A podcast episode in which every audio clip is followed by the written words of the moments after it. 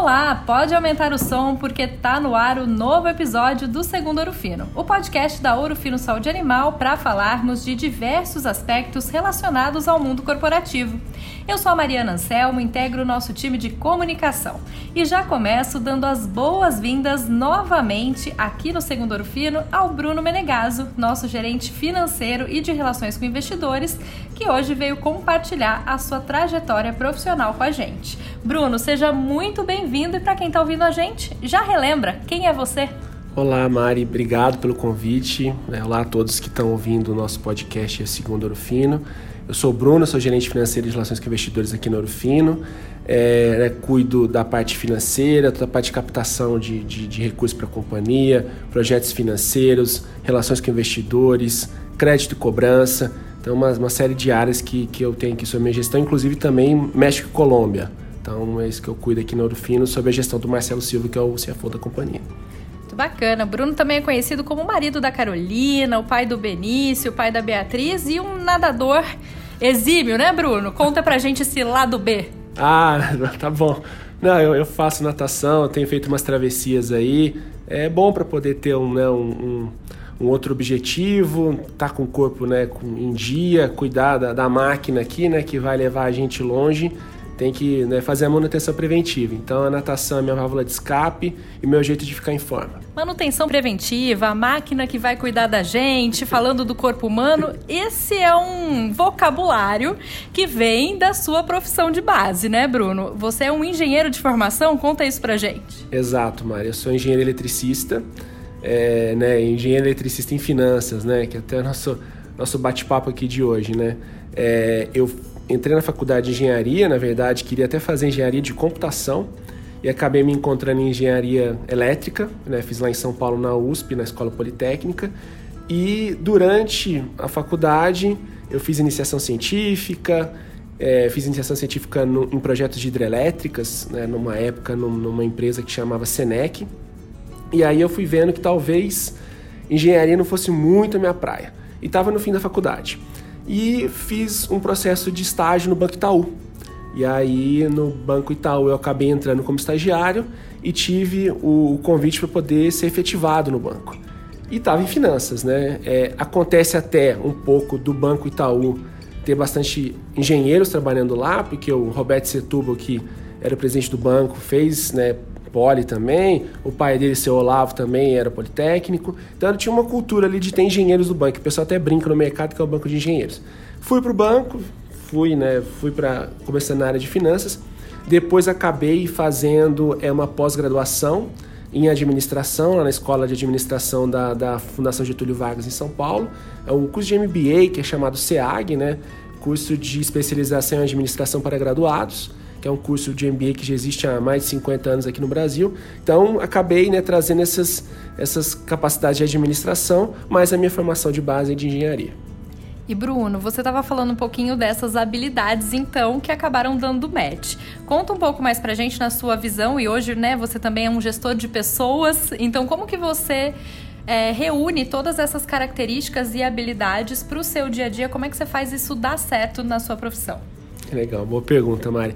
Porque no engenheiro tem muitos hard skills, né?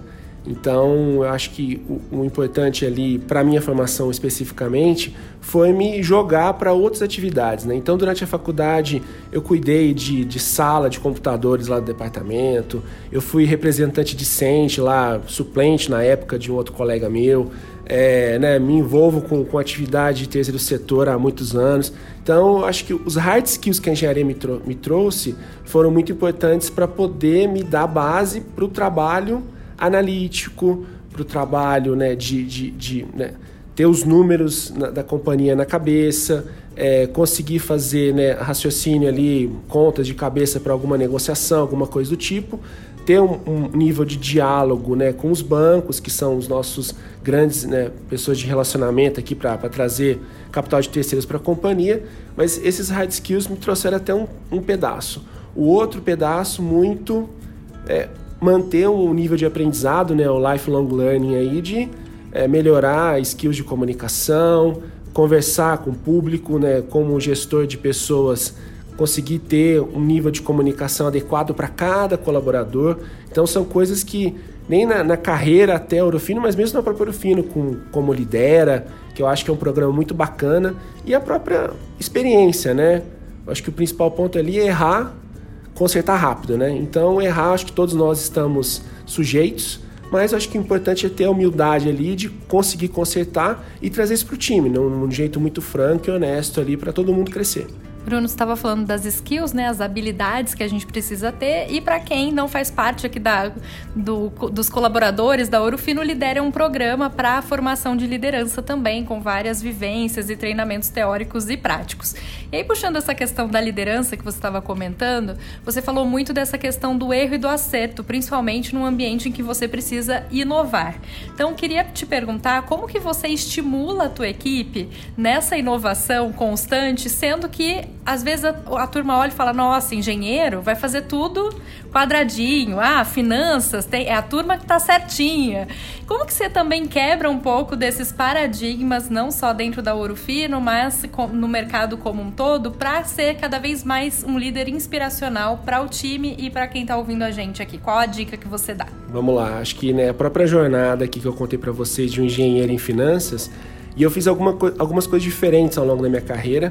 É, eu mudei algumas coisas, mesmo estando em finanças, né, grande área ali, mas eu trabalhei já com risco de crédito, eu trabalhei já com próprias relações com investidores, M&A, finanças corporativas, então são sub-áreas que te trazem né, algumas coisas que você vai, vai, melhorando, vai adquirindo conhecimentos específicos de cada, de cada área.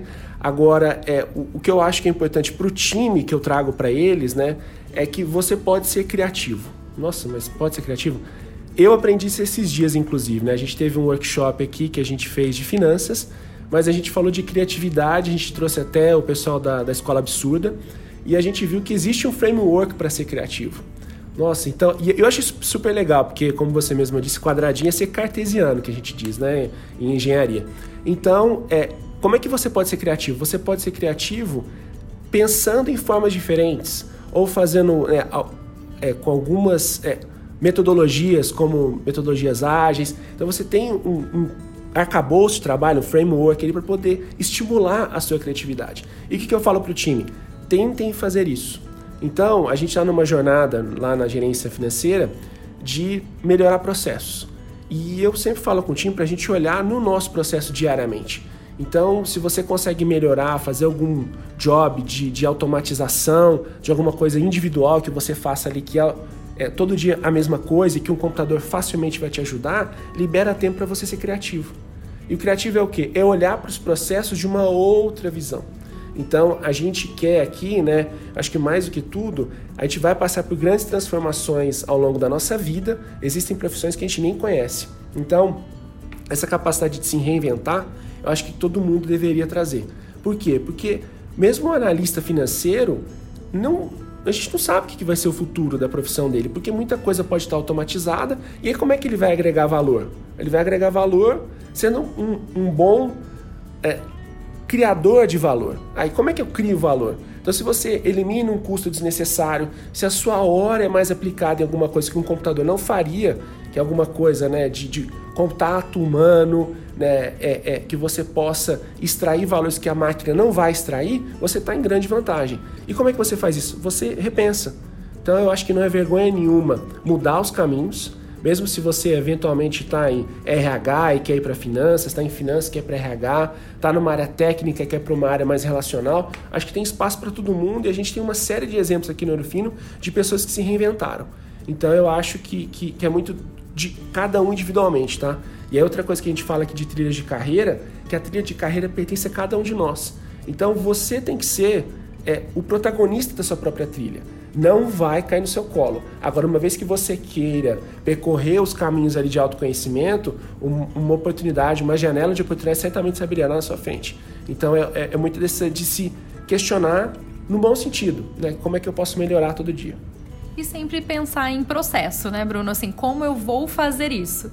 Você trouxe uma fala no começo aqui da, do nosso bate-papo que era estava acabando minha faculdade de engenharia e pensei, acho que isso não vai ser para mim.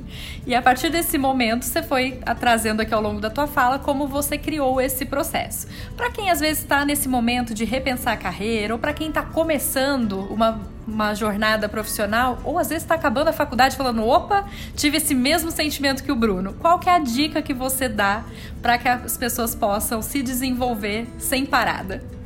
Nossa, é, é ótimo ponto. Você estava fazendo a pergunta, estava passando um filminho aqui na cabeça, né? Eu acho que o que eu fiz várias vezes ao longo da minha carreira foi ter um pouco de cara de pau. O que é cara de pau? Às vezes ir perguntar. Então, pra você ter uma ideia, eu estava lá fazendo engenharia de computação, e eu talvez não fosse aquilo que eu quisesse. Eu fiz uma iniciação científica em TV digital na época, quase 20 anos atrás.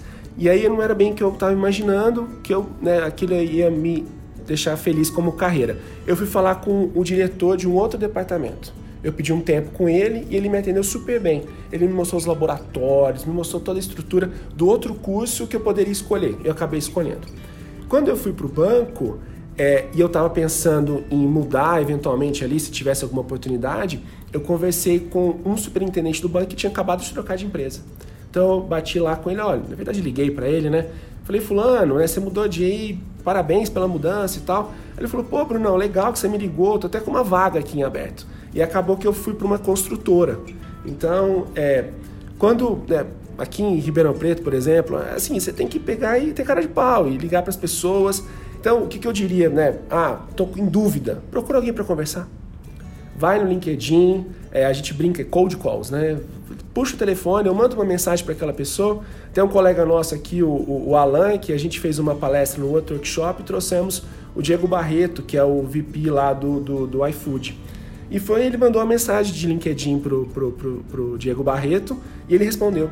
Então, várias coisas você tem que calçar a cara, como a gente diz ali, né? E falar, sabe? Se arrisque. Acho que o principal ponto aqui, né, que eu várias vezes eu fiz na minha vida foi me arriscar. Então, acho que o principal ponto é se arriscar.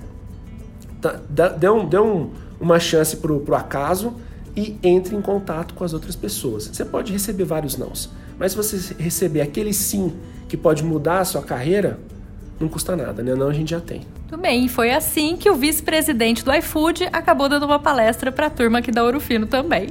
Bruno, eu sei que você é uma pessoa que gosta muito de conteúdo, né? E eu sempre peço aqui para a gente acabar o nosso podcast com os nossos entrevistados compartilhando uma dica de conteúdo para quem quer aprender mais, quer conversar mais sobre esse tema que a gente tá, tá aqui falando no podcast hoje. Então, queria saber qual que é a sua dica para quem quer falar sobre carreira, aprofundamento ou mesmo uma transição de carreira tem um conteúdo, um livro bacana, um filme, alguma coisa que você indica para quem quiser continuar esse papo aqui por um outro jeito? Vamos lá, eu não sei se vai ser exatamente para transição de carreira, mas eu tive dois livros que eu li que eu fiquei bastante tocado. É um é profissional e tal, que é o Empatia Assertiva.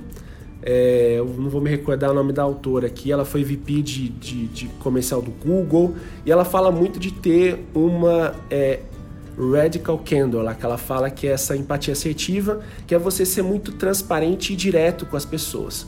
E, e essa capacidade de dar feedback, e é principalmente o que ela diz é pedir feedback das pessoas com quem você se relaciona diretamente. Então, ela fala que é você dando feedback direto e construtivo, não é, é deixar aquela pessoa infantilizada ou não ser né, duro demais com ela, que é ser rude, você leva as pessoas para um outro patamar de conhecimento. Então, Empatia Assertiva é um livro que eu gostei muito de ler. Aí um outro livro falando de criatividade, inclusive até foi uma dica de leitura que a gente teve lá no Lidera que eu acabei de ler, que é um de criatividade, chamado Hobby como um Artista. Ele é do Austin Kleon. Ele é um cara que mora nos Estados Unidos e tal, um cara fez um TED, né, palestrou em um TED lá. E o livro dele fala muito de como você se chacoalha aí para poder ter criatividade. Eu acho que talvez seja oportuno aqui para nossa conversa para você ter um olhar diverso, olhar para outras coisas. Então, acho que essas duas dicas aqui podem ajudar quem quer dar uma chacoalhada nos horizontes. Bruno, muito obrigada pela sua participação com a gente hoje. Obrigado, Mari. Obrigado pela oportunidade. Estou à disposição para quem quiser bater um papo. Combinado. No LinkedIn, Bruno Menegaso, certo? Então tá bom, e muito obrigada também a você que ouviu a gente. Toda segunda-feira pode ser animal. Aproveite e até a próxima. Tchau, tchau.